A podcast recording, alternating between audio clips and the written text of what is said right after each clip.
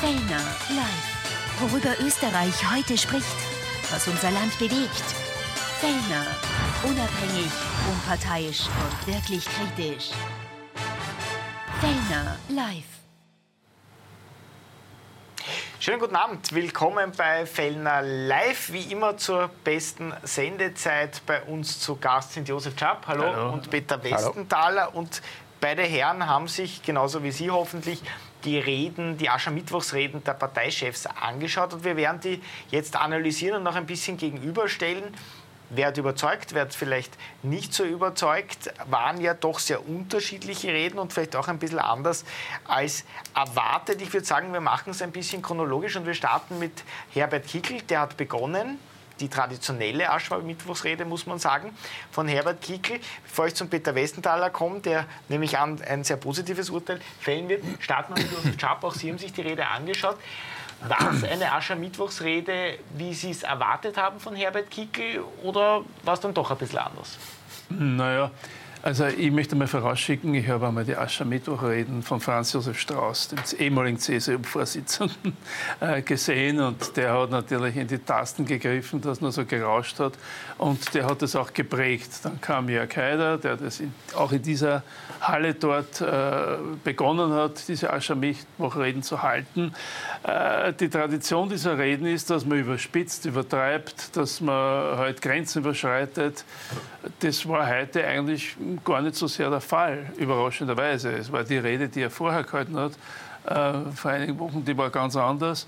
Und er, hat, ähm, er ist ein Sprachakrobat. Ja, und äh, wie auf diese Art und Weise hat das Publikum ansprechen, in Bewegung bringen. Aber ob er damit wirklich politische Inhalte transportieren kann, das bezweifle ich. Also er kann Gefühle transportieren, Empfindungen, er kann äh, Kritik, er kann vielleicht sogar gegenüber den Machtträgern, dessen äh, Worte sich in erster Linie, gegen die sich seine Worte in erster Linie richten, da kann er was in Bewegung setzen für einen Moment. Aber ob das reicht, um eine Regierungsverantwortung zu übernehmen, ein Land zu führen, ein Bundeskanzler zu sein, das muss ich ehrlich gesagt wirklich vehementest in Frage stellen. Denn das ist nicht die Rhetorik, nicht die Sprache, nicht das Auftreten, um dieses Ziel zu erreichen. Und das hat auch nicht diese Botschaft und Inhalte. Aber es sind natürlich teilweise Themen in dieser äh, Aschermittwochrede gewesen, die also sozusagen veraschert waren für diesen Tag, für diese Rede, ja, äh, wo er natürlich schon auf diese Dinge, die in der Bevölkerung momentan, ob das äh, die Migrationsfrage ist, ob das jetzt äh, diese, die Vertrauenskrise ist, das hat er ja herausgearbeitet, das stimmt, das sagen aber eigentlich eh alle, ja, also er auch, dass es diese Vertrauenskrise gibt. Die Frage ist, wie geht man damit um? Was kann man da sozusagen alles machen, damit das beseitigt wird, weil das für die Demokratie so wichtig wäre, dass es hier auch wieder ein Vertrauen gibt. Ob er derjenige ist, der das abbauen kann äh, mit der Art und Weise von Auftreten, das wage ich zu bezweifeln, aber es ist sein gutes Recht. Wir leben in einer Demokratie. Jeder kann auftreten, kann sagen, was er möchte und das hat er auch heute getan. Äh, also ich bin eher mehr, ich habe lieber andere Rhetorik. Wir kommen nachher eher ein bisschen zu den Inhalten der Rede. Es war, und wenn ich den Josef Schapp richtig verstehe, interpretieren Sie das ähnlich. Insofern überraschend, als es nicht ganz so äh, angriffig war, wie sich vielleicht viele erwartet haben, auch verglichen mit der letzten Rede, die er jetzt zum Neujahrs, äh, also mit der Neujahrsrede, die er gehalten hat. War das ein bewusstes Zurücknehmen Ihrer Meinung nach heute? Es war allerbestes Polit-Infotainment und ich muss heute ganz ehrlich sagen, die anderen beiden Parteien und die anderen beiden Darsteller haben heute einen sehr schweren Stand gehabt. Denn äh, Herbert Kickl, und das war heute so schön zu sehen, wenn man alle drei Reden gesehen hat, ist einfach der beste Rhetoriker, der beste Redner. Er bringt die Dinge auf den Punkt. Er äh, kann Menschen mitreißen, sich, sie begeistern. Also Herbert Kickl hat ja einen, über eine Stunde mit dem Volk, mit der Bevölkerung gesprochen. Karl Nehammer hat immer mit dem Herrn Theodor gesprochen. Das werden wir nachher noch erörtern, wer der Herr Theodor ist. Aber denn seine Rede war, ich glaube, 20 Mal hat er den Herrn Theodor im Publikum, nämlich den Herrn Gutenberg, über den wir ja noch heute reden werden, angesprochen. Also ein, ein, ein, ein rhetorisches Feuerwerk, hat überhaupt nichts zurückgenommen, sondern er hat im Wesentlichen das ja erklärt und noch einmal bestätigt, was er bei der letzten Rede gesagt hat. Äh, dass er falsch interpretiert worden ist, ist, ist er nicht er schuld, etwa mit den Verhandlungslisten, das ein Gag war, politischer, äh, und den er halt noch einmal erklärt hat. Aber er kann eines perfekt und auch als einziger aller dieser, dieser Politiker, der Spitzenpolitiker, nämlich er hat den Draht zu den Menschen. Er, er hat die Empathie, hat das Herz und er hat auch, er spricht so, wie die Bevölkerung denkt und wie die meisten Menschen sprechen. Und daher, lieber Josef Schaab, das ist ja heute keine Regierungserklärung, der, der politische Aschermittwoch. Und das ist ja keine, keine, Rede vor der NATO das ist nicht, oder vor der, vor der UN, sondern äh, Jörg Haidt hat den politischen Aschermittwoch und ich war damals im 92 Jahr dabei, wie wir uns das überlegt haben, den zu erfinden. Den hat es in Österreich nicht gegeben. Äh, den hat es gegeben in Bayern, hauptsächlich beim Franz Josef Straußen. Der Jörg Haidt hat gesagt, du, wir sind rhetorisch eigentlich die Besten, warum machen wir nicht auch so eine Veranstaltung, wo wir den Menschen nicht nur die trockene Politik, so wie es beim Nehammer heute vier geschlafen hast, der Nehammer das war ja unfassbar. Der musste das Publikum halt auffordern zum Applaudieren, weil die sind alle eingeschlafen dort. In den hinteren Reihen wurde mir erzählt, wurde Karten gespielt. Das muss man sich alles vorstellen. Die huchen den eigenen nicht einmal zu, weil er so langweilig ist. Langeweiler, humorbefreit und inhaltlich überhaupt äh, weg vom Fenster. Karli, es ist vorbei, war das heute die Rede. Und der Herr Theodor weiß, weiß gar nicht, der Herr Gutenberg, wie im Geschichte, dass er dauernd angeredet wird von dem, von dem Nehammer. Also es war eine, eine perfekte Rede, rhetorisch sehr gut. Es, hat, es war vieles zum Schmunzeln dabei, habe echt ein paar Mal lachen müssen. Und das ist der Aschermittwoch. Das ist eine, eine, eine, eine Mischung aus, aus Politik und Satire. Nur wenn man sich da drüber traut, und das ist der, äh, das Signal an die anderen beiden, nämlich an Nehammer und Pabler, dann muss man es leider erkennen. Und die beiden haben ja eigentlich völlig, der eine hat glaubt, er, er hält eine Parteitagsrede. Und äh, wenn jemand entglitten ist, das sollte man halt einmal sagen. Bin gespannt, ob das jetzt auch von den Medien so fair argumentiert und bewertet wird. Denn Josef Czap hat recht.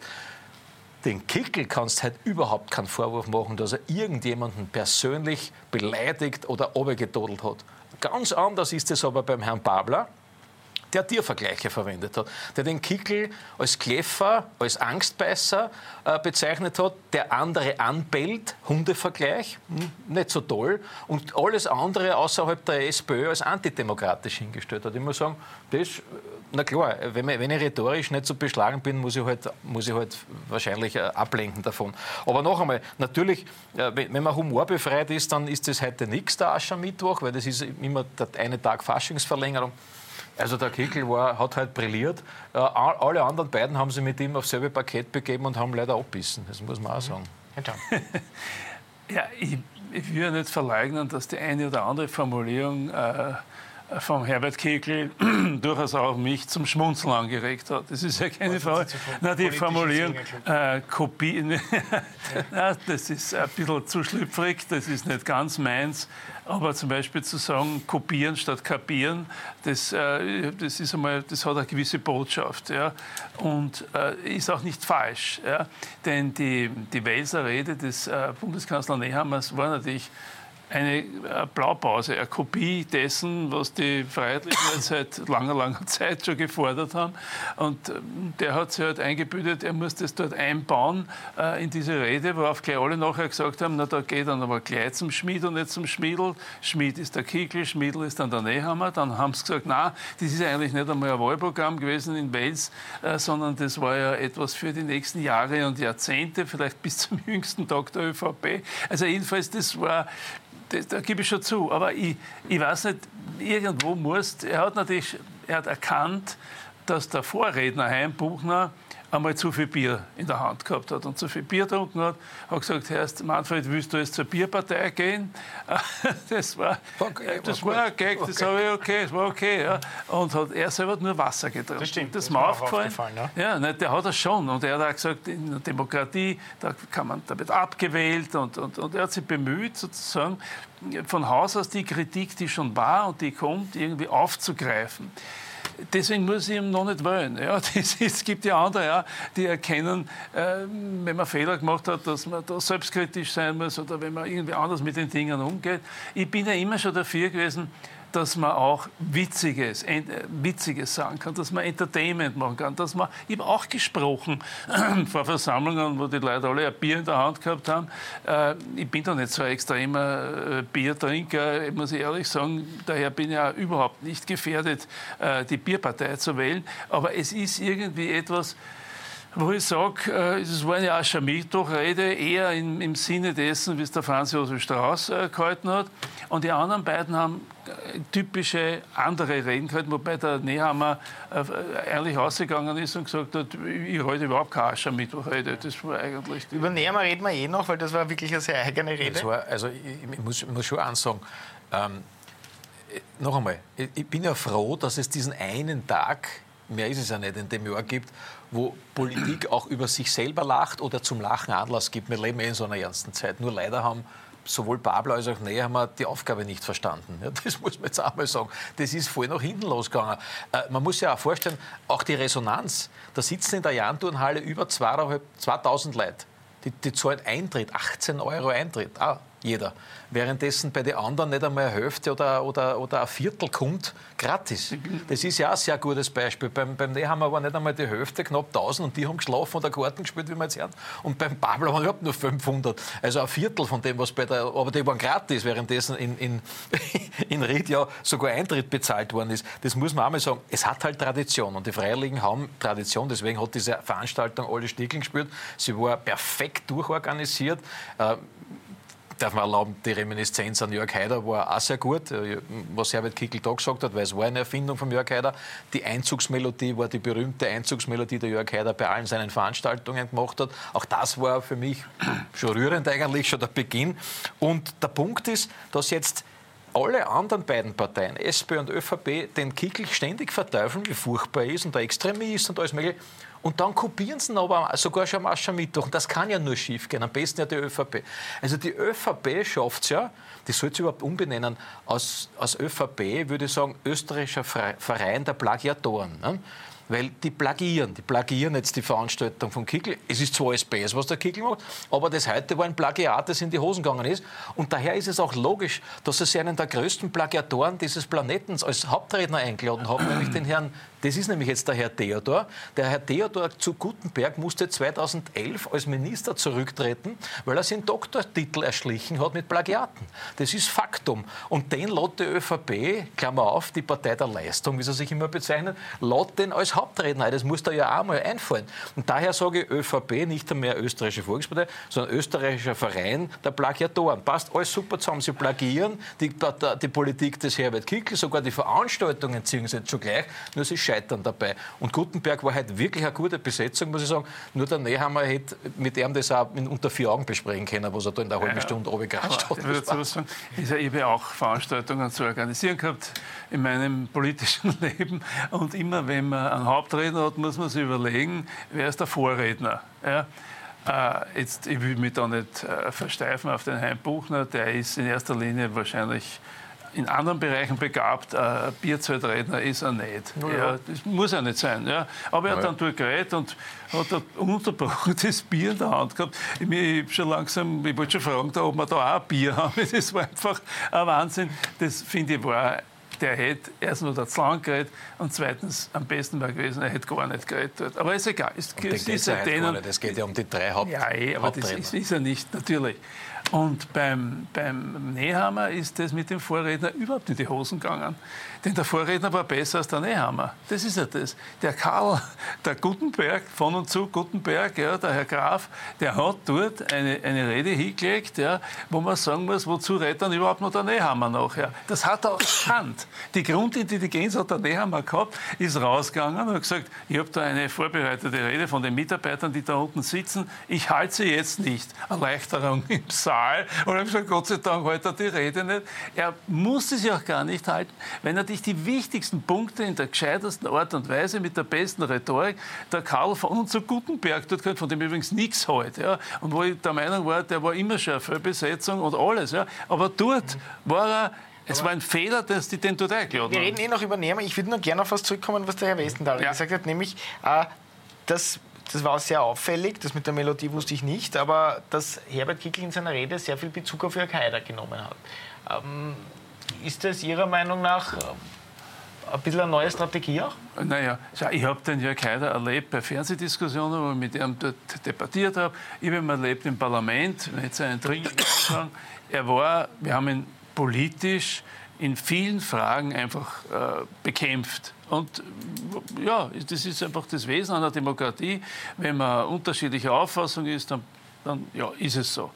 Äh, trotzdem war er von seinen Fähigkeiten gegenüber dem, was dann nachher in der FPÖ äh, gekommen ist, schon eine andere Liga. Er war eine wirkliche Herausforderung an das politische System. Er wollte die Dritte Republik. Der wollte da wirklich eine radikale Umgestaltung in Österreich herbeiführen. Und deswegen haben wir natürlich dagegen gehalten, weil wir der Meinung waren, das zerstört den Sozialstaat, die Republik und, und, und, und. So, dass der dauernd auf den Jörg Haider Bezug nimmt, das wie so quasi, das ist seine Entscheidung. Ja, ich weiß nicht. Irgendwann einmal muss er aus dem Schatten Jörg Heiders heraustreten und muss sagen, ich Kickel, ich bin Kickel. Ja? Und die, die, die Definition, ich Kickel, definiere mich auch über Jörg Haider, verstehe ich, weil er mit ihm zusammengearbeitet hat, sehr lange. Ja?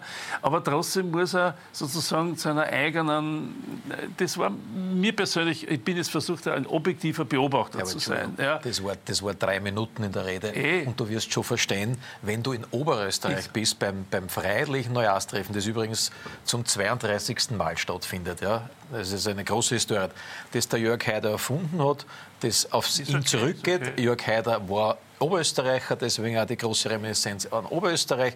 Und der Jörg Haider ist halt nach wie vor eine Lichtgestalt ja, der Geschichte der, ja, der ja. FPÖ. Und der, der, Herbert Kickl hat zu Recht und völlig richtig da auf diese Punkte verwiesen und hat auch verwiesen, dass es Parallelen zur damaligen Zeit gibt. Du hast es ja gerade bestätigt. Auch zur damaligen Zeit ist der Jörg Haider verteufelt worden, als Extremist hingestellt worden, als Todel, als Teufel, als alles Mögliche und hat immer Wahlen gewonnen. Und das ist ja schon eine, eine Reminiszenz, die, die auch heute gilt. Der Unterschied wird sein, dass der Herbert Kickl deutlich ein noch ein deutlich besseres Wahlergebnis haben wird, als der Jörg Haider hatte. Er hat noch immer die Nummer 1, die 26 Prozent. Aus dem Jahr 1991 wird der Herbert Kickl, so wie es im Moment ausschaut, dazu, deutlich überschreiten. Darf ich dazu was sagen? Der Fehler, den damals die Sozialdemokraten gemacht haben, und da nehme ich mich nicht aus, wir haben zu wenig äh, berücksichtigt in der Auseinandersetzung mit dem Jörg Haider, äh, nämlich, dass wir eigentlich ja den seine Wähler haben wollten immer. Ja, den Jörg Haider, ob du den überzeugst oder nicht überzeugst, ist eine andere Geschichte. War auch nicht zu überzeugen, der hat eine eigene Position gehabt. Aber wenn man eine Politik verfolgt, wo am Ende des Tages die, die den Jörg Haider damals schon sympathisch gefunden haben, noch mehr zu ihm halten, dann ist die Politik daneben gegangen. Und wenn das jetzt wieder so ist, ja, dass man Politik macht, wo die 31 Prozent in den Umfragen sagen, na, na super, so wie die anderen Parteien jetzt mit uns umgehen, da werden wir erst recht den Kickel wollen, dann stimmt was nicht bei so Strategie. Du musst, ja die, du musst ja versuchen, in Wahlbewegungen zu gewinnen. Du musst überzeugen, du musst diskutieren. Und da muss man, da muss man mit sehr viel, wie soll man sagen, mit da muss man aufpassen, dass es da nicht zu einer Solidarisierung kommt, wo man dann das Gegenteil erreicht und den, den man eigentlich schwächen will, dass er stärker wird. So. Und das war immer das war die Kritik, die auch heute teilweise anzubringen ist, wenn man einmal sagt, ohne dass ich kenne das Programm der FPÖ, ohne dass ich außerdem ein paar Überschriften, die der Kickel immer wieder sagt, sage ich gleich mal von Haus aus, der ist der Gott sei bei uns das ist in einer Demokratie nicht klug, ja, schon gar nicht, wenn die über 30 Prozent in den Umfang sind, sondern wenn man muss sich auseinandersetzen, man muss das Gefühl geben, dass die Menschen, die jetzt gerade die FPÖ sympathisch finden, dass man ihre Probleme, ihre Sorgen, ihre Ängste, ihre Bedürfnisse versteht und dass man vielleicht bessere Lösungsangebote hat, als das gerade der Kickl und die FPÖ machen. Das ist Demokratie. Ja, aber du kannst ja. nicht ständig, so wie das Babel und Nehammer ja machen und mittlerweile ja, ja dafür, Babel, nicht, aber ich sage nur, ja. Babel und Nehammer machen es genau falsch. Die bilden diese AKA, von der heute auch Herbert Hickel gesprochen hat, nämlich die Anti-Kickel-Allianz, die Viererbande, so ist meine persönliche Bezeichnung, gegen einen, weil der halt im Moment bei, bei, der Bevölkerung und mit dem Volk als Volkskanzler am besten ankommt, weil er auch die besten Ansagen hat, die bilden halt eine Allianz, einer gegen alle, alle gegen einen. Und das natürlich nutzt ihm das. Natürlich war das auch in der Vergangenheit so, dass es ja keiner genutzt hat. Nur was jetzt passiert, ist ja, dass ein Schritt weitergegangen wird. Äh, Babler und Nehammer versuchen ja, den Herbert Kickl als Extremisten darzustellen. Anders spricht sogar aus. Nämlich der Herr Nehammer sagt, das ist ein Rechtsextremist, wo wir beide wissen, was Rechtsextremismus bedeutet. Nämlich Antiparlamentarismus, Antidemokratismus und vor allem Gewalt. Und nichts das dergleichen trifft, trifft zu. Und wenn der Babler heute den Herbert Kickl mit einem Hund äh, vergleicht, bin ich auch gespannt, wie morgen die Medien auf das aufhupfen. Ob, stell dir vor, der Kickl hätte es heute gemacht, hätte Tiervergleiche gewählt mit anderen. Und da glaube ich halt, das gehen auch die Parteiapparate nicht mehr mit. In der ÖVP gibt es massive Kritik an Nehammer aufgrund dieser Aussagen, weil, weil, er überzogen hat. Und noch viel mehr in der SPÖ. Heinzelmeier hat das vorige Woche ja runterdeklariert. Und jetzt gibt es den Muchic, der schon Kritik gibt an den Babler. Das ist ja das Problem des Herrn Babler. Wie kann der glaubwürdig andere attackieren, wenn er dauernd selber attackiert wird, aber nicht von anderen, sondern von der eigenen Partei? Der hat ja einen riesen Flohzirkus der Widersprüchlichkeiten in der eigenen Partei, die er im Moment nicht, nicht nicht heben kann. Und dann stellt er sich hin und haut auf alles hin, was nicht nick- und nagelfest ist. Also das ist, ist keine Meisterleistung. Und ich bin daher echt der Überzeugung, dass in diesem Wahlkampf es um, um wirklich um ein Thema geht. Das ist einerseits Wer steht auf der Seite der Demokratie? Ja, das ist ein Thema. Und da hat sich die Freiheitliche Partei in ihren 68 Jahren bestehen und auch heute nichts zu Schulden kommen lassen. Im Gegenteil, der Herbert Kickl ist ein Verfechter von Freiheit und Demokratie. Bestes Beispiel Corona-Zeit. Da war er der Einzige, der für Freiheit und Demokratie eingetreten ist. Äh, und es wird eine, eine Frage des Vertrauens und der Glaubwürdigkeit sein. Und da hat halt, wie man heute gesehen hat, wenn ihm die eigenen Leute unter die Hände einschlafen bei seiner Rede, der Herr Nehammer nicht mehr viel zu melden. Ne? Was sagen. Und, und ich bin gegen die Verwendung der Begriffe Linksextremismus, ja. Rechtsextremismus, ohne dass man äh, zugleich äh, nicht auch vermeidet, dass zu einer Verharmlosung kommt, Richtig. nämlich der wirklichen Rechtsextremisten und der wirklichen Links. Die Linksextremisten, wie die, die Bader-Meinhof-Bande und diese ganzen Bombenleger und was weiß ich was alles, und die die, der Stalinismus und Stalin und die Unterdrückung und die Diktatur und das alles. Und da sagt man, ja, das sind die Ökokommunisten und die Kommunisten da und dort da näher haben. Und dann sind wir mit dem Rechtsextremismusbegriff gekommen. Rechtsextremismus im Sinne von Nationalsozialismus. 65 Millionen Tote im Zweiten Weltkrieg, Millionen tote Juden, Kommunisten, Sozialdemokraten, Homosexuelle, äh, Ausschaltung des Parlaments, der Gewerkschaften, äh, Verbot äh, der, der, Parteien und, und, und. Ja. Und die, die, die, die NSDAP damals hat gehabt mit der SA drei bis vier Millionen äh, äh, Terroristen in ihrer Organisation, die auf der Straße die Leute alle niederprügelt, bekämpft und umgebracht haben. So. Und da musst du das musst du klar, präzise die Begriffe verwenden. Ja? Und das, dafür bin ich, weil sonst haben wir eine Vergiftung der Innenpolitik, die letztlich dann nur so mit so Dingen arbeitet, wo dann nur mit das Gefühl und die Abneigung und der Hass ist. Und der Hass ist das größte Gift, vor allem, vor allem wenn es in so einer Situation, in der wir jetzt leben, eigentlich das Miteinander das Entscheidende sein sollte, um all diese gigantischen Herausforderungen auch wirklich zu bewältigen, die auf Österreich jetzt in Zukunft zukommen. So, und äh, Trotzdem bin ich für Entertainment und für scharfzügige, habe ich auch selber gemacht bei meinen Parlamentsreden, aber ich habe nur in meinem Leben zwei Ordnungsrufe gekriegt, nur zwei, das will ich sagen. Ich war jahrzehntelang im Parlament. Abschließend, ganz kurz, Schulnote für die Rede von Herbert Kickl? Das machen wir jetzt bei jeder von den ja, ich, ich, mag keine Schulnoten, die habe ich schon in der Schule nicht leiden können, weil ich keine besonderen Noten gehabt habe. Also ich möchte ihn nicht benoten, aber ich gebe zu, er hat im Gegensatz zu der letzten Rede, die er gehalten hat, wo er also kritisiert worden ist, versucht, äh, da etwas äh, anders äh, mit seinen Kritikern umzugehen. Schulnote? Ja, ich möchte, ich möchte da keine Schulnoten geben, weil das ist so schulmeisterisch. Aber mir hat es sehr gut gefallen, ich habe mich köstlich amüsiert. Das ist der Sinn einer Aschermittwochsrede. Infotainment, Lachen und ein Kernchen Wahrheit ist auch immer dabei bei diesen äh, Attacken. Und so gesehen, jeder, der die Rede gesehen hat, soll sich sein eigenes Bild machen. Wer sie nicht gesehen hat, soll sich es nochmal anschauen. Ich sehe auf YouTube und überall oder auf OE24 kann man sich das nochmal anschauen. Und dann wird, wird man eigentlich zum Schluss kommen, das war eine sehr, sehr lockere, lässige, launige und trotzdem nicht inhaltsarme Rede.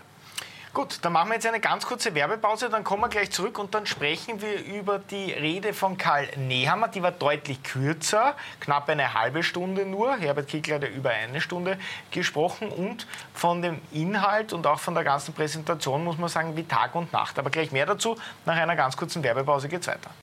Fellner live. Worüber Österreich heute spricht, was unser Land bewegt. Fellner Unabhängig, unparteiisch und wirklich kritisch. Fellner live. Ja, schönen guten Abend. Willkommen zurück. Peter Westenthaler und Josef Schapp sind zu Gast. Wir haben uns heute die Aschermittwochsreden der Parteichefs angeschaut und jetzt sprechen wir darüber. Wir haben schon die Rede von Herbert Kickl analysiert und jetzt sprechen wir über den Bundeskanzler Karl Nehammer. Eine ganz andere Rede, muss man sagen. Im Vorfeld hieß es, er will es staatsmännisch anlegen. Hat nur eine, knapp eine halbe Stunde gedauert. Applaus war eher verhalten, die Stimmung war überhaupt, muss man sagen, ein bisschen gedämpft äh, dort. Ähm, was sagst du da? War das überhaupt eine Aschermittwochsrede? Beginnen wir vielleicht mal damit. Also wenn man, wenn man sagt, man macht eine Aschermittwochsveranstaltung, dann sollte es auch eine sein, weil man ja geht mit einer gewissen Erwartungshaltung da hinein. Dass, er, dass der Herr Nehammer humorbefreit ist, wissen wir. Dass er herzlos und keine Empathie hat, wissen wir auch. Und das, wenn da das beides fehlt, dann kannst du ja nicht aus dir herausgehen. Und jetzt mit Verlaub, aber das ist zu wenig für einen Bundeskanzler. Das ist einfach zu wenig, sich 30 Minuten hinzustellen. Ich habe beim 15. Mal lieber Theodor aufgehört zum Zählen. 15 äh, Mal mindestens, also wahrscheinlich mehr. In diesen 30 Minuten hat er den Herrn Theodor angesprochen. Also das ist dieser Plagiateur, der da seinen Doktortitel äh, sich erschlichen hat und dann als Minister zurücktreten musste. Das ist keine Auszeichnung für, für einen Kanzler. Das hätte er ja sich mit auch unter vier Augen ausmachen können. Und dann noch einmal, wenn du einmal so weit bist bei einer Veranstaltung, du wirst mir da recht geben, wenn du mal so weit bist, dass du draußen als Redner stehst. Es sitzen vor dir tausend Leute und die klatschen nimmer mehr. Du, du strengst dich schon an, dauernd, du sagst was, aber du redest quasi durch die Leute durch, als wären sie gar nicht da. Und er muss dann selber, und das habe ich auch dreimal gezählt, dann habe ich es auch lassen, wahrscheinlich war es öfter, aber zumindest dreimal selber die Leute zum Klatschen auffordern, also um Applaus betteln das ist die größte Niederlage, die ein Redner erleben kann. Normalerweise gehst beim ersten Mal, wenn sie nicht klatschen, von der Bühne. Also, äh, das heißt, ich weiß nicht, was dort passiert ist. Hat der Theodor die vorher eingeschläfert? Alle wissen es nicht. Ich habe die Redner nicht gesehen, so toll kann die nicht gewesen sein. Also, vielleicht sind die Leute eingeschlafen äh, oder vielleicht sind sie erst beim, ne beim Nehammer eingeschlafen. Jedenfalls, so kannst du nicht in Konkurrenz treten mit dem derzeit Führenden, mit dem Primus inter pares bei allen Umfragen, der derzeit alles richtig macht, bei dem die Veranstaltung alle Stickeln spült, da wird gejohlt, geklatscht, gesungen und gelacht und eine, eine, eine Stunde 15 purstes Info, Polit-Infotainment in, in Ried beim Gickel und dann es war der Kontrast so arg, dann schaltest du um. Ich habe meine Hände, normalerweise kriege ich immer super Danke. Ich habe gekriegt äh, Mails, die haben alle weggeschalten und SMS. Ich habe gesagt, das halte ich nicht aus. Und ich glaube, also das, da ist Hopfen und Malz verloren. So kann man das, man kann das gar nicht analysieren, weil ja auch den, der Inhalt der Rede sowas von inhaltsleer war. Und in Wahrheit ein Aufguss ein schlechter Aufguss der ohnehin auch schlechten Rede der, des, äh, des Österreich-Plans, wo die ÖVP dann in den Umfragen bis, bis letztes Mal auf 21 Prozent abgestürzt ist. Das muss man auch mal dazu sagen. Das heißt, die Bevölkerung sieht das ja ähnlich. Also großer Räder wird der nimmer mehr und schon gar nicht auf einen Aschermittwoch. Ich kann nur empfehlen, gut, den nächsten Aschermittwoch ist er eh nicht mehr, Bundeskanzler, da ist er schon wahrscheinlich Nationalratspräsident, Dritter in dem Fall. Ähm, und da wird er das nicht mehr, wieder nicht mehr in die Verlegenheit kommen. Aber lieber Karli, es ist nicht nur vorbei, sondern lass die Finger von großen Reden, wer kann es einfach nicht. Tut mir leid. War es wirklich so fürchterlich? Es war eigentlich gar keine Rede, wenn man es einmal streng betrachtet. Äh, der Karl Theodor von und zu Gutenberg, der Herr Graf, hat ihm schlicht und einfach die Show gestohlen. Ja. Und äh, und dann ist er rausgegangen, hat das erkannt, dass das alles für die Fische ist, hat die Rede dort quasi auf den hingeschmissen und hat gesagt, so jetzt heute keine Rede. Und hat dann einfach so frei ein bisschen wieder erzählt, was ein Wels eh schon gesagt hat und hat dann noch belehrt, äh, wie wichtig jetzt Europa ist. Da ist eh kein einziger gesessen, der nicht der Meinung ist, dass Europa wichtig ist. Ja. Dann sagt er diesen historisch bedeutenden Satz, wir müssen Europa besser machen. Ich glaube, die stirbt vor Lachen. Das sagt auch jeder. 200, 300 Millionen Leute in Europa, dass wir besser machen. Aber was besser? Wer? Mit wem? Für wen? Das sind ja tausend Fragen, ja, die damit verbunden sind. Ja, finanzielle Fragen, soziale Fragen, politische politische Fragen, äh, friedenspolitische, sicherheitspolitische, nichts, gar nichts, da ist überhaupt nichts gekommen, sondern der hat halt einfach gelangweilt zum Philosophieren angefangen. Der wollte einfach seine 30 Minuten runterklappern und das hat man gemerkt. Und dann hat er plötzlich wieder entdeckt, wir sind eine christlich-soziale Partei bei den vielen Dingen, die die zu verantworten gehabt haben in den letzten Jahren, egal mit wem, aber 37 Jahre lang in der Regierung, war das nicht erkennbar, dass die christlich-soziale Wurzeln wiederbeleben wollen. Natürlich haben sie das gehabt. Natürlich war das ihr Selbstverständnis, vor allem nach 1945. Ja. Und jetzt sagt er, nichts Türkis, gar nichts, wir sind wieder christlich-sozial. Ja, aus. Wir müssen wieder Werte haben. Wir müssen einfach Werte haben. Ja. So, und, das braucht, und die dort waren vor den Kopf gestoßen, weil zuerst heute die Welser-Rede war eigentlich, eigentlich war die Welser-Rede eine halbe Aschermittwoch-Rede, muss man sagen. Ja. Dann haben wir alle gesagt, bist du du bist der Bundeskanzler, du kannst da überhaupt nicht eine Aschermittwoch-Rede halten. Das ist ja die nächste Wahrheit. Ja. Muss ein Bundeskanzler, kann ein Bundeskanzler überhaupt eine Aschermittwoch-Rede im klassischen. Sinn halten? Ja. Also, ich meine, der, der, Franz Josef Strauß wollte auf die Art Bundeskanzler werden und ist nicht ruhen. Ja. Also, der hat, ich bin, ich, ich stehe fast unter Schock. Es soll angeblich, es wurden, wie er das gesagt hat, mit den christlichen Werten sollen ein paar Blitzer gesichtet worden sein. Ober der Messehalle in Klagenfurt soll es kurz einmal blitzt haben von oben runter. Ja, weil das glaubt nicht einmal der da oben. Der du meinst, beim Kim Il-sung ist hinten die Sonne aufgegangen? Oder was? Nein, ja. aber das, das ja, also bist du noch nicht fertig? Nein, ich bin noch ganz fertig. Schau, und dieses Einladen zum Applaudieren, beim einmal finde ich es ja lustig. Ja. ja. aber aber der, sozusagen, und dann, du musst dir das so sagen, der lädt ein zum Applaudieren und die fangen nur ganz langsam an. So. Ja. das ist wie ein, wie ein Protestapplaus. Sag, pass auf davor, ich glaube, du kannst mir anschauen, wenn ich applaudiere. Ich applaudiere nur, wenn du gut bist und heute bist du nicht gut. So ungefähr das, war das. So, dann hat er gemerkt, das ist nichts. Du sagst, der hat durch die Leute durchgeschaut. Das, der, der hat überhaupt nicht geschaut. Ja. Der hat einfach gesucht nach Worten. Ja. So, dann kam der zweite Anlauf zum Applaudieren. Dann ist schon peinlich, weil der hat schon gesagt, die Einladung zum Applaudieren, das ist ein bisschen variiert, dann die, die, ja. diese Applausaufforderungen. Also das war einfach unglaublich. Und Vor allem, äh, nur kurzer Einwand, ja. haben ja das aber ein paar nicht applaudieren können, weil es gerade die Karten in der Hand kommt. Also da hat ja einer gerade ein Gangel gespielt. Na klar, legt er nicht die Karten weg und applaudiert, das ist ja, logisch. Mir tut das in der Seele weh, weil eigentlich äh, die, die, Partei hat ja nach 45 für Österreich viel geleistet und ist sicher das nicht so, dass man einfach immer nur so kritisch und so schlecht reden soll. Und die ÖVP ist äh, eine Partei, die mitgewirkt hat am Aufbau der Republik und so. Und ich habe auch viel mit einer zusammengearbeitet. Also ich will da nicht immer so, äh, so reden müssen. Aber der lässt dann ja keine Wahl. Ja, wenn ich so nicht rede, bin ich unehrlich zu mir selbst. Das kann ich ja gar nicht. Und äh, äh, man, man, muss, äh, ich, ich, muss ehrlich sagen, ich hätte mir das nicht gedacht,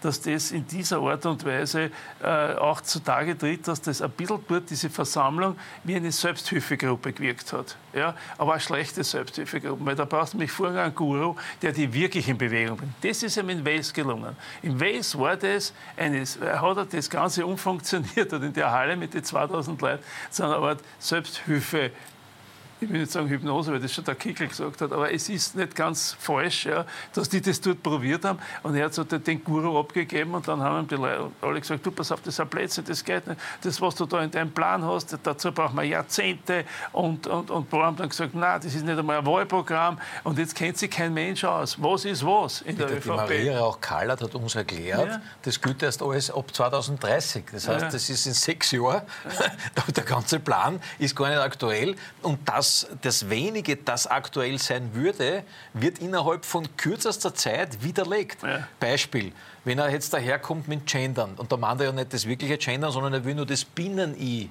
wegtun.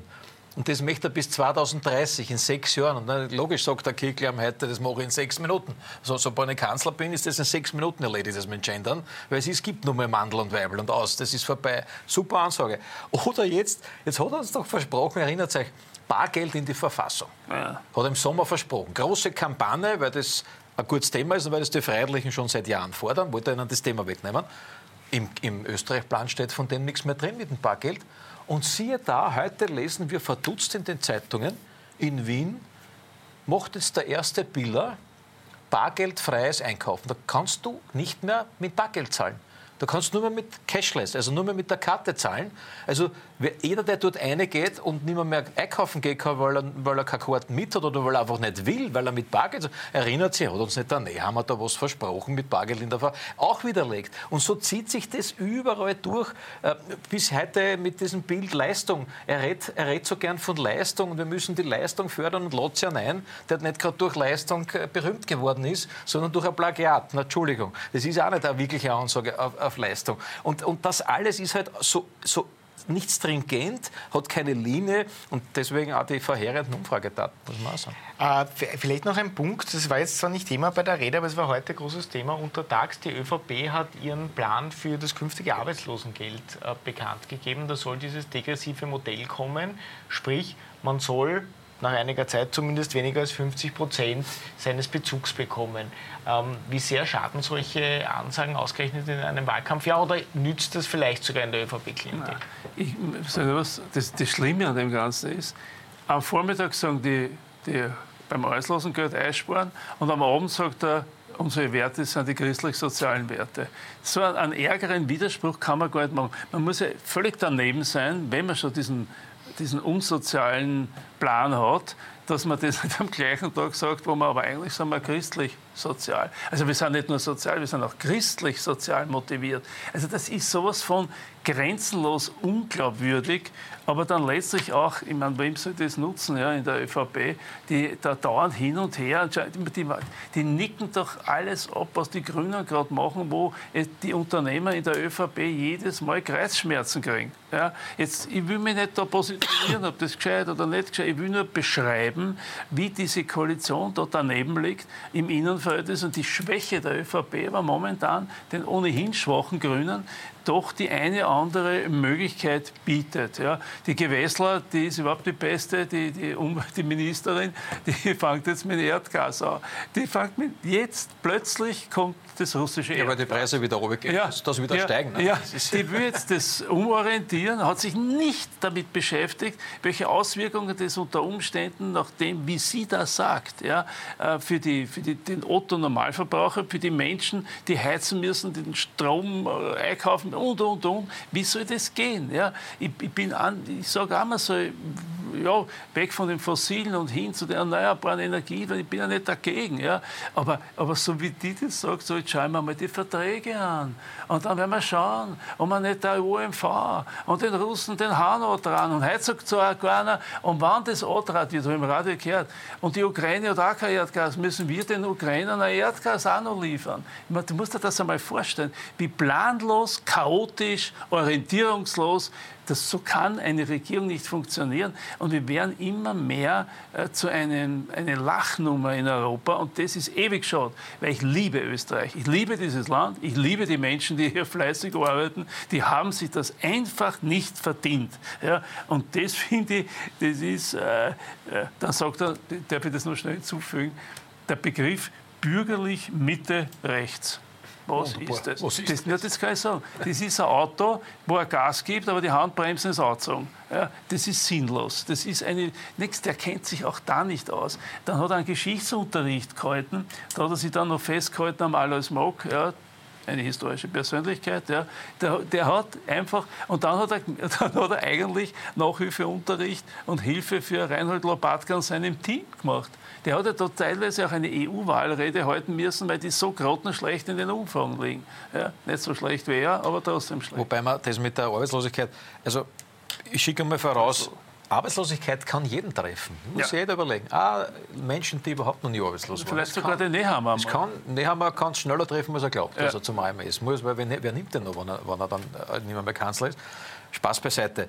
Arbeitslosigkeit kann jeden treffen. Daher ist es natürlich auch, auch, was die Zeitachse anbelangt, in einer Zeit, wo wir Rekordarbeitslosigkeit haben, die die ÖVP zu verantworten hat. Wir haben 425.000 Arbeitslose, über 8 Prozent. Und die ÖVP hat als einzige Antwort, wir kürzen euch das Arbeitslosengeld. Ja. Ich meine, das ist ja unpassend. Sind aber christlich-sozial. Die christlich-sozial. Ja. Das ist ja eigentlich sowas von herzlos. Und wenn du das in die Reihe einreißt, nämlich der Aussagen des Herrn Nehammer, der sagt, äh, wenn es arm seid, geht es an Burger essen, wenn es zu wenig Geld habt, dann müsst ihr mehr arbeiten und wenn es Teilzeit arbeiten geht, Frauen, dann müsst ihr halt Vollzeit arbeiten gehen. Das passt da genau rein. Wenn es wenn's arbeitslos wird, streichen wir halt echt das Arbeitslosengeld. Und ich muss ehrlich sagen, das kann ja keine empathische Politik mit Herz sein, sondern das ist jemand, der überhaupt keine Ahnung hat, wie es den Menschen wirklich geht, die sich im Moment das Leben nicht finanzieren können. Und so fällt dann auch nicht ein, dass er Preise deckelt, hat er noch nie gemacht, macht er nicht. Die Inflation rauscht weiter durch und dann nickt er alles ab, was von den Grünen kommt, CO2-Steuer, erhöhte Spritpreise und der Wahnsinn mit dem Gas von der Frau Gewessler. Ich meine, das ist ja unfassbar. Jetzt beginnen schon langsam die Gaspreise, Energiepreise doch zu fallen. Und was macht die? So, Gas wird gestrichen, damit ist völlig klar, die Reaktion ist, ist schon klar, dass das jetzt wieder äh, steigen wird und, und, und die Heizkosten und, und, und die Betriebskosten alles wieder steigen wird. Eine Regierung, die sich nicht mehr im Griff hat und ihr, ihr Leiden leider, wie wir jetzt erfahren haben, bis 29. September verlängern wird. Machen wir noch einmal eine ganz kurze Werbepause und dann sprechen wir über den dritten im Bunde, Andreas Babler. Auch der hat heute seine Aschermittwochsrede gehalten. Man muss sagen, im Vorhinein auch etwas überlagert von Querschüssen von allen Seiten. Am Wochenende hat Hans-Peter Doskozil ähm, gesagt, er schließt eine Koalition mit der FPÖ per se nicht aus. Und gestern hat Beppo Muchic, mächtigster oder einer der mächtigsten Gewerkschafter in der SPÖ, gemeint, die SPÖ muss sich wieder mehr in die Mitte bewegen. Auch darüber werden wir gleich sprechen. Nach einer ganz kurzen Werbepause geht es weiter mit unserem dritten Teil mit Josef Schapp und Peter Westenthaler. Fellner live. Worüber Österreich heute spricht, was unser Land bewegt. Fellner Unabhängig, unparteiisch und wirklich kritisch. Fellner live. Ja, schönen guten Abend. Willkommen zurück an diesem Aschermittwoch. Ich hoffe, Sie haben einen guten Heringsschmaus hinter sich und sich vielleicht auch die Reden der drei äh, Parteichefs angeschaut. Wir analysieren das Ganze jetzt. Wir sind bereits durch mit Herbert Kickl und Karl Nehammer. Auch Andreas Babler hat eine Rede gehalten, die spielen wir dann übrigens gleich im Anschluss an Chab Westenthaler. Und der Peter Westendal hat schon gesagt ähm, oder kritisiert insbesondere, dass seiner Meinung nach Andreas Babler da heute über die Stränge geschlagen hat, weil er Herbert Kickl als Angstbeißer tituliert hat, also einen Tiervergleich gezogen hat. Stoßen Sie sich daran oder sagen Sie, das ist im Rahmen einer Art Aschermittwochsrede? Hm. Ist nicht meine Sprache. Äh, ich finde, er hat wirklich gute Reden. Der Andi Babler, vor allem auch an den Parteitag, wo er gewählt worden ist. Sehr schwungvoll, sehr engagiert, äh, oft äh, sagen wir, mit, lang, mit Forderungen mit langem Zeithorizont verbunden. Aber im Endeffekt äh, gibt es immer noch bei uns in der, in der Sozialdemokratie mehrere nicht geklärte Fragen, die irgendwann einmal einer Klärung bedürfen. Ja, die eine Frage ist die, wie gehe ich mit der Migration um, ja, oder mit den legalen Fluchtrouten, wirst du das Problem nicht lösen, wie das da in irgendeinem Parteitagsantrag hineingerutscht ist, sondern du wirst das damit lösen, indem es da klar die Grenzen schützt, klar die Anträge für Asyl außerhalb der Europäischen Union zu stellen sind und, und, und. Ja. Also du wirst da, äh, das muss da auch einen, eine einheitliche Position, was wirtschaftsfreundlich bedeutet, das ist auch klar, was der äh, Kollege Muchic gesagt hat, den ich sehr schätze, der exzellente Reden äh, halten kann und gute Auftritte hat. Der meint, ähm, dass man von dieser reinen Vermögensteuer, nehme ich jetzt einmal an, hin zu einer Vermögenszuwachs, äh, zu einem Vermögenszuwachsmodell kommen müsste. Vielleicht ist es die Erbschaftssteuer damit gemeint wirtschaftsfreundlich heißt, was für Gewerkschafter besonders wichtig ist, dass es halt diese Kooperation gibt zwischen Arbeitnehmer und Arbeitgeber, die am Ende des Tages äh, halt dann auch die Beschäftigung absichern. Das ist seit Jahrzehnten äh, Selbstverständnis sozialdemokratischer Gewerkschafts-, aber auch Partei- und Regierungspolitik im Endeffekt äh, gewesen. Und der dritte Punkt ist, wie gehe ich mit der FPÖ um? Das ist eine ewige Debatte. Die, die, ist die ersten, die mit der FPÖ Koalition gemacht haben, waren die Sozialdemokraten. Das war der Bruno Kreisky, der das damals in die Wege geleitet hat. Äh, ohne die Unterstützung der Freiheitlichen war es eigentlich sehr schwer gewesen, dass Bruno Kreisky damals die Möglichkeit gehabt hätte, mit einer Minderheitsregierung und dann mit einem Wahlerfolg die absolute Mehrheit äh, zu erringen. Also da hat es schon Berührungspunkte gegeben.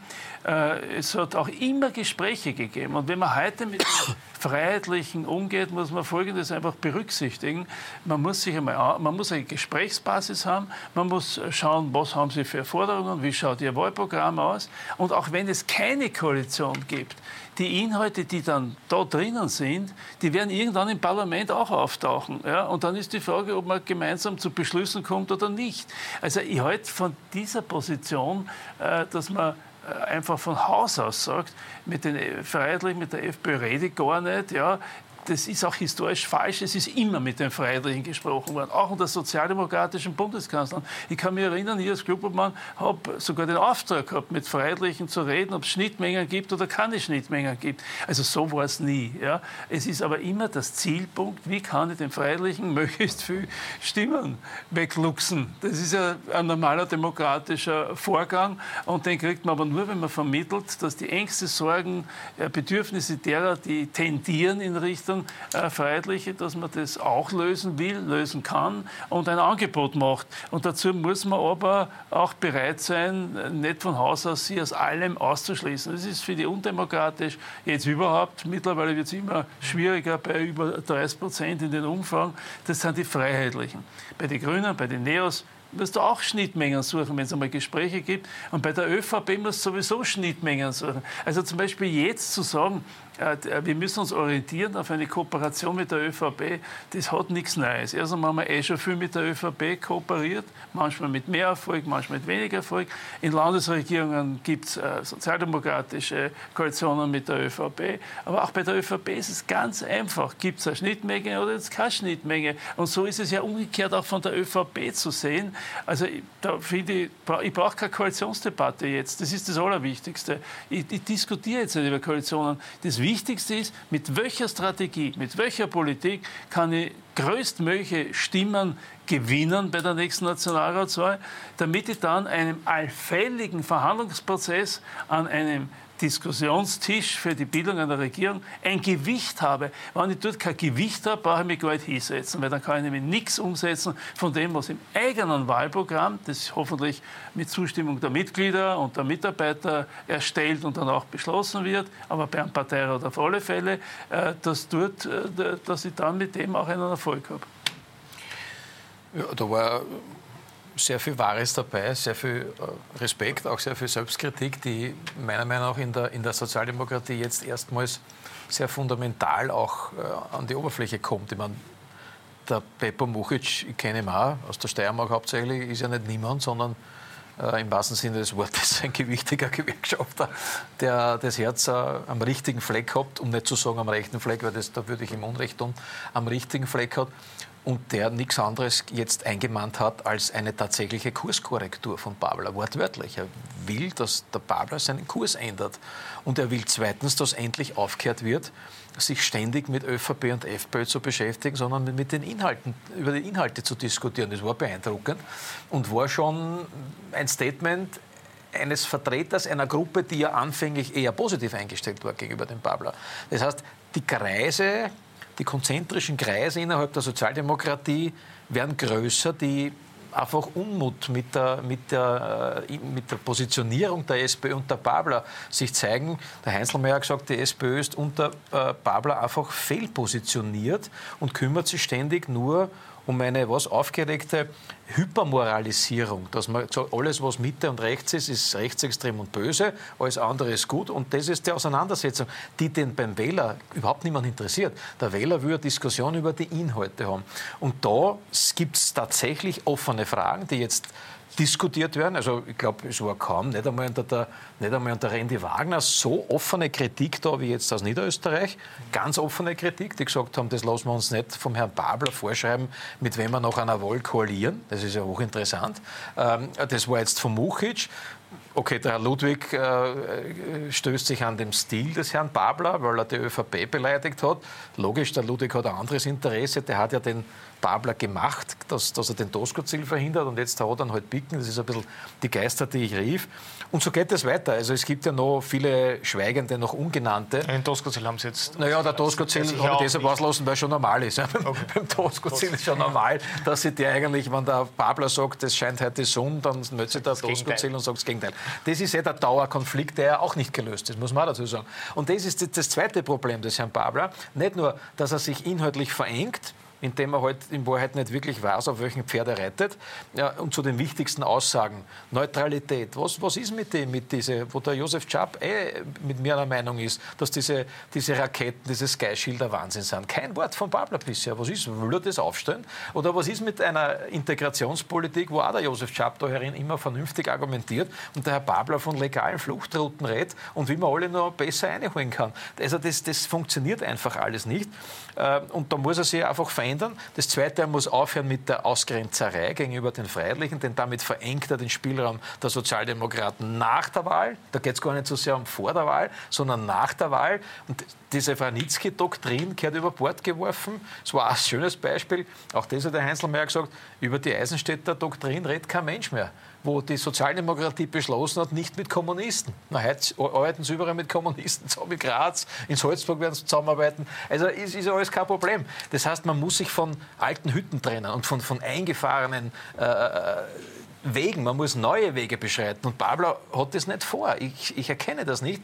Der ist gekommen als Neuer, geht aber alte Wege, alte Schienen, löst sich nicht von, von den alten Hütten. Und, und das ist das Schlimmste für einen Parteivorsitzenden, es fehlt ihm auch die Führungsstärke. Er hat keine Führungsstärke. Er kann nicht durchgreifen, wenn Skandale aufpoppen, wie wir es jetzt gesehen haben im Parlament, bei Herrn Kohlroos mit seinen grauslichen Vergewaltigungswitze oder beim, bei, bei, bei Benko und, und der Signa, wo er, wo er sich auch nicht durchsetzen konnte bei den Sozialdemokraten, die dort kreuchen und fleuchen, oder bei der, bei der Kleingartengeschichte in Wien. Das heißt, das ist das, dieses Konglomerat und sich dann an einen Aschermittwoch, jetzt haben wir wieder beim Thema, hinzustellen und auf alles hinhauen, was nicht niedernagelfest ist und, und selber aber den, den Stall nicht in Ordnung gebracht zu haben, das erinnert mich vielleicht an eine Oppositionspartei, die gerade gegründet worden ist und die, die Aufmerksamkeit haben muss, aber nicht an eine große äh, sozial, sozialdemokratische Partei, die es einmal war. Wie angeschlagen ist der Babler? Weil die Kritik, die da derzeit von allen Seiten irgendwie auf ihn hereinprasselt, das erinnert ja an die schlimmsten Randy Wagner-Zeiten. Der ist aber ein harter Knochen und geht auf diese Kritik öffentlich gar nicht ein, ist mir aufgefallen in den letzten Tagen und Wochen. Und sucht, er, ja, sucht er irgendwie das auszudiskutieren, nicht öffentlich, nehme ich an, sondern in einem anderen Rahmen, aber das entzieht sich meiner Kenntnis. Dazu kann ich eigentlich nichts mehr sagen.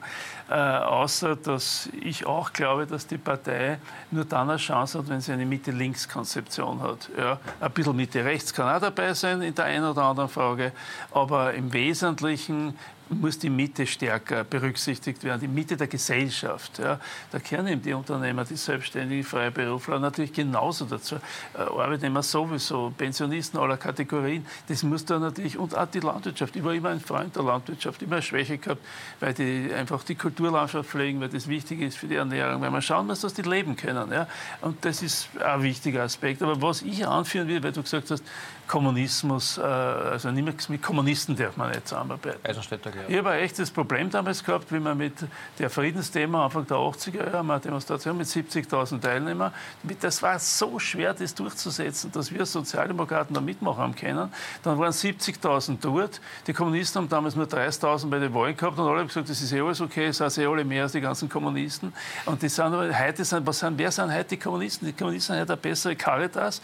Die Volkshilfe gibt es eh bei der SPÖ und die Mietervereinigung auch. Wer braucht die Kommunisten in einem Ausmaß, so es so ist, obwohl das teilweise sehr äh, vernünftige und sehr gesprächsfähige Personen sind. Ja, die LGK oder was. Also ich bin da einer, der, ich will mit allen reden. Auch, ich will mit allen, die im Rahmen der Verfassung, der Demokratie äh, für die Menschen in dem Land tätig sind, die das Beste versuchen herauszuholen, mit allen reden, mit denen auch. Nur da die, die haben diese, diese, dieses Kommunismus-Element nicht, wo die sagen, jetzt rahmen wir alle weg da und machen jetzt da Planwirtschaft und wir machen, holen den alten Tschugaschwili wieder aus dem, aus dem Kosten raus. Also das sehe ich da nicht, sondern das ist mehr eine Mischung aus Caritas, Volkshilfe und Mietervereinigung, aber da können es gleich SPÖ wählen, dann brauche ich die Kommunisten dazu nicht. Aber, in, aber die, dass Debatten in der SPÖ gibt, dass es noch immer offene Fragen gibt, die noch nicht endgültig geklärt sind, ist auf der einen Seite positiv, das spricht äh, für eine demokratische Partei. Auf der anderen Seite ist es natürlich irgendwann einmal etwas, das nach einer Klärung ruft, damit du dann in einer Wahlbewegung mit ganz klaren Forderungen da auftreten kannst, damit du da gewählt wirst. Ja? Weil dann sagen die, na, wen will ich jetzt? Äh, will ich jetzt den Tosco-Sil oder will ich den Pablo oder will ich den Ludwig oder will ich den Kaiser? Also das ist unterschiedlich, aber es ist legitim, wenn äh, viele darüber nachdenken, wie können wir wieder einmal auch Regierungsverantwortung tragen. Ja, warum nicht? Ist ja etwas, die SPÖ, die Sozialdemokraten sind nicht gegründet worden, äh, damit sie irgendwie nur in der Gegend herumlaufen und Opposition machen, sondern damit sie in dem Land auch etwas mitbestimmen, mitprägen können, mitentscheiden, regieren können, was sie auf Landesebene mit vielen Bürgermeistern, die es eine selbstlose Tätigkeit hier haben, mit vielen Gewerkschaften, Betriebsräten in dem Land, die, die, die ist mehr präsent, die Sozialdemokratie, als die meisten glauben. Jeder schaut immer ganz auf auf die Spitze und sagt, oh, wie es denn da oben und werden die das schaffen oder nicht schaffen. Klar, es ist auch wichtig, ja, aber das allein ist es nicht. Aber glaubst du nicht, dass es fatal ist, weil du hast gesagt hast, wir müssen nachdenken, natürlich an einer Regierung teilzuhaben, ist ja legitim, aber ist es nicht fatal, das, was Ludwig Kaiser und andere Konsorten äh, jetzt machen, schon fast äh, bedankt und, und, und, und offensichtlich abgesprochen mit der ÖVP, in einem Wahljahr, wenige Monate vor der Wahl, ÖVP-SPÖ-Koalition auszurufen und sozusagen schon vor der Wahl das demokratische Wahlergebnis außer Kraft setzen zu wollen. Denn egal wie das ausgeht, wir machen rot-schwarz. Dass es in die Umfragen gar nicht ausgeht, ist ein anderes Kapitel, weil die Herrschaften schauen nicht auf Umfragen. Die haben bei der letzten Umfrage miteinander nur 42 Prozent. Also müssen sie eine Füllmasse dazu nehmen, wahrscheinlich wieder die Grünen. Aber ich frage mich, bei solchen Menschen, die Politiker, die jetzt öffentlich diskutieren und sagen, in den Hinterzimmern mauscheln wir jetzt aus eine SPÖ- und ÖVP-Koalition, die keiner will, die abgewählt worden ist, die Stillstand bedeutet, wo jeder weiß, das ist nichts anderes als eine Verlängerung des Status quo, wo sie, und da hat Tosco Ziel recht, indem er behauptet, wir sind sicher nicht der Steigbügelhalter, die Sozialdemokratie, sicher nicht der Steigbügelhalter für eine ÖVP und daher ist, er hat das ja mit ganz drastischen Worten gesagt, eine Koalition mit der ÖVP kommt gar nicht in Frage. Er schließt jetzt eine Koalition mit der ÖVP aus.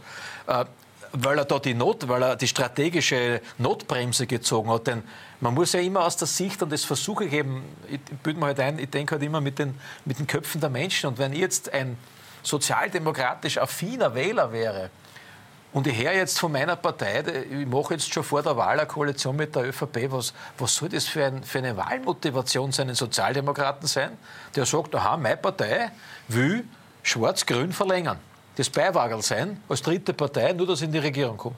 Das ist ja keine Ansage. Und deswegen frage ich, die SPÖ müsste sich von diesen Ketten lösen und müsste endlich einmal sagen, wir sind natürlich das, was der Kickel nämlich sagt, und die Freiheitliche Partei, wir sind für jeden nach einer Wahl offen. Dann hat sie frei, dann kann sie fliegen, dann hat sie Flügel. Dann kann sie sagen, wir legen uns nicht fest und so wie der Wähler wählt, der Souverän nach einer Wahl, das soll die Stärksten, am besten der Erste mit dem Zweiten, so sollte es nämlich eigentlich sein in einer Demokratie, eine Koalition miteinander bilden. Und wenn sie das, wenn sie das schaffen würde, was übrigens sehr viele Sozialdemokraten auch unter vorgehaltener Hand, manche sogar recht offen, Niederösterreich, Burgenland, sagen, Öffnung gegen in alle Richtungen, dann bedeutet das eine Befreiung. Und leider schafft es der Herr Babler nicht, weil er weil er so einen, einen, einen, wie soll ich sagen, engen Horizont, ideologischen engen Horizont hat, dass für ihn nur wichtig ist, den Kickel zu verhindern. Kickel, Kickel, Kickel, Kickel verhindern, böse, rechtsextrem, pfui. Und das ist halt kein Programm. Schau, ich sage da was. Die Falle, die der Kickel aufstellt, ist, wenn alle gegen Kickl sind. Das ist die Falle. Das braucht er drin. Geht aber gut im Moment. Ja, das funktioniert herrlich. Ja. Und der, der will das haben, damit ist er der Einzige und der Alleinige gegen das Establishment, gegen die da oben, gegen die Mächtigen. Und die bestätigen gerade diejenigen, die sagen, genau, es gibt nur ein Ziel, Kickel verhindern. Äh, als Programmersatz Kickel verhindern, das ist zu wenig. Du musst erklären, warum du nicht möchtest, dass Kickl eine führende Position in einer Regierung hat oder Kanzler. Das musst du erklären. Da musst du ja was auseinandersetzen mit den Inhalten, die er hat. Ich, hab, ich weiß auch viele Inhalte, die ich einfach nicht will. Und wenn ich keine Schnittmenge habe, dann gibt es eben nichts mit ihm. Ja? So, aber was den Tosco-Sil gelungen ist. Und das war der Grund, warum, wir ihn damals unterstützt haben. Diese Mitgliederbefragung war, die er eigentlich auch gewonnen, gewonnen hat. Ja, der, der, war mit den Freiheitlichen an einer Landesregierung, hat dort mit denen agiert und dann hat er aber so viel gewonnen, dass er einfach allein weiter regieren hat können. So, das ist ein Programm. Demokratie. Ja, übrigens hat der Ludwig auch viel freiheitliche Stimmen in Wien damals gekriegt bei der letzten Wahl. So, und das ist aber eine wichtige Orientierung. Und daher sagt der Tosco sich nämlich an einmal, ich brauche da jetzt gar nicht auf irgendwas mich orientieren. Ich muss zuerst einmal Stärke gewinnen. Ich muss zuerst einmal, und das gewinne ich nicht, indem ich von Haus aus nehme ich an, ist seine Meinung, mich einer Partei verschreibe, die übrigens nicht einmal eine Mehrheit in den Umfragen hat, in der Kombination SPÖ, ÖVP. Und auf die Art glaube ich, dass ich gewinnen kann. Den Dornau in Tirol ist es gelungen. Zwar nur 0,8. Naja, aber immerhin. Dritter. Das ist ein Landeshauptmann Stellvertreter. Ja. In Tirol ist es ihm gelungen. Aber nur das ist kein Programm. Also, du musst ja richtig stark werden. Ich habe einmal gesagt, vielleicht sogar einen Dreier vorn haben, damit du wirklich mitreden kannst. Ja, wir müssen ja so diskutieren. Ja, ja, ja, sagen, es genügt ein Zweier oder was. Mit dem Babler geht es nicht. Aber das ist genau meine Frage jetzt gewesen. Sie sagen, ein Dreier vorne, das wird mit dem Babler wohl schwierig. Glauben Sie, dass der Babler überhaupt noch als Spitzenkandidat in die nächste Wahl geht? Ja, der Babler geht davon aus, dass das so ist. Am Parteitag ist ja, das. Ja, ja, aber die Frage ist, gehen die anderen davon ich aus? Kann Sie davon? also ich bin ja kein Prof, war, ja, war ja echt ein politischer Prophet. Ja, doch, sage ich mal, gewisse Kreise dann, der SPÖ. Nein, der geht davon aus, es ist damals beschlossen worden, dass er der Spitzenkandidat ist. Und er selber hat das in einer Pressestunde auch gesagt. Also da, deswegen ist er, bleibt er auch Bürgermeister in Dreiskirchen, weil er das findet, das erdet ihn weiter, da ist er weiter verbunden. Und die Frage ist ausschließlich die, wie wird die Umfrageentwicklung in den nächsten Wochen und Monaten sein und wie, wie ist dort die Chancenverteilung und welche Chance hat die Sozialdemokratie dann wirklich stärker zu werden. Und da muss man sich davor hüten. Ja vor Koalitionsdebatten und vor Personaldebatten. Auf das warten die anderen nur. Ja, das ist, oh, jetzt geht es wieder zu in der Sozialdemokratie. So ja. werden die nie gewinnen, nie. Ja. Ich glaube, die Sozialdemokratie geht nicht mit Pablo in die Nationalratswahl. Mhm. Äh, sie werden ihm entweder so rasch wie möglich noch vor der EU-Wahl, das wird natürlich das Vernünftigste, nämlich die Kreise, die sich jetzt verästeln und immer mehr werden und sagen, es geht einfach nicht, wir merken das, mit, mit ihm geht es nicht, äh, werden ihm das erklären und entweder er geht dann von sich, schmeißt Hangel und sie machen einen Befreiungsschlag oder sie müssen dann die EU-Wahl abwarten. Und wenn das stimmt, dass es da Umfragen gibt, dass die Sozialdemokratie unter 20 Prozent fällt, dann ist das nicht der Herr Schieder, sondern das ist natürlich äh, dann auch der Parteichef. Und das könnte für ihn dann das natürliche Ende bedeuten. Also ich glaube nur immer, und da bin ich aber auch sehr optimistisch, äh, dass es in der Sozialdemokratie sehr viele sehr kluge Köpfe gibt. Ja, sage jetzt völlig äh, frei Kann ich nur bestätigen. Und ja, sage ich. Der Herr Babler gehört aber nicht dazu, muss ich enttäuschen. Und äh, der, der Heiselmeier hat das auch bestätigt, gesagt, mit dem Babler geht es einfach nicht. Und ich glaube, dass diese Erkenntnis sich jetzt immer mehr durchsetzt und am Ende wenn es ganz gescheit sind, der Babler von sich aus, soll er Parteiobmann werden, anderer Spitzenkandidat. Das ist das deutsche Modell. Ich kann mir nicht vorstellen, dass die Sozialdemokratie, bei der ÖVP glaube ich es mittlerweile, dass die sehenden Auges in eine katastrophale Wahlniederlage laufen. Ich glaube, dass das bei der Sozialdemokratie nicht der Fall sein wird, weil es einfach viel zu viel in den Ländern äh, Sozialdemokraten gibt, die tatsächlich auf ihre Partei halten und nicht wollen, dass die bei der Nationalratswahl unter die Räder kommt. Ja, und im Moment, ich sage das nur, ich habe das letzten Tag gesagt, das hat mir der Einzelmeier bestätigt, der Zustand ist im Moment so, dem Babler ist im Moment die SPÖ egal und der SPÖ ist der Babler egal. Und das kann, wenn es so in einer Wahl reingehst, bist du, bist du fertig. Ja? Aber wäre das nicht ein Modell, das der Peter Westendal jetzt angesprochen hat? Babler bleibt Parteichef und es gibt einen Spitzenkandidaten. In Deutschland hat das ja so funktioniert. Da gab es Esken als Parteichefin und äh, Scholz als Spitzenkandidaten, der ja dann sogar Kanzler geworden ist. Die 22 Prozent. Das funktioniert nicht. Die hatten zwei Parteichefs, einen Mann und eine Frau. Der Mann ist inzwischen zurückgetreten, nämlich Finanzminister aus, äh, aus einem Bundesland, aus einem mächtigen ich glaube, Nordrhein-Westfalen oder so. Und die Saskia Essen ist geblieben, weil die hat sich arrangiert mit Scholz. Und dass Scholz der Bundeskanzler geworden ist, den haben sie nicht zum Vorsitzenden gewählt. Das sagt ja alles über die Direktwahl aus, wo die Mitglieder den, der bei den Wählerinnen und Wählern gewinnen kann, nicht wählen. Also das geht ja hinten und mhm. vorne nicht zusammen. Und äh, ich finde, in Österreich hat das gar nicht hin. Weil, angenommen, es ist der Parteivorsitzende der Meinung A und dann der allfällige Kanzlerkandidat radikal der Meinung B. Na super, da haben die anderen Parteien dann eh echten Spaß und die Medien und die Journalisten auch. Also das ist kein Modell. Gut, meine Herren, war eine sehr, sehr spannende Diskussion. Vielen Dank an beide fürs äh, späte Reinkommen und dass wir da die Reden heute noch äh, analysieren konnten. Und ich habe es schon vorweggenommen, eine Rede, die hören wir uns jetzt noch an. Und zwar ist das eben die Rede von Andreas Babler, über den wir jetzt ausführlich gesprochen haben. Aber überzeugen Sie sich selbst, war diese Aschermittwochsrede von Andreas Babler Kanzler-like oder nicht? Kann er Kanzler, kann er Spitzenkandidat jetzt einmal im ersten Schritt? Ganz kurze Werbepause. Dann geht es hier gleich weiter mit der Ascher Mittwochsrede von Andreas Babler in Koblenz in der Steiermark.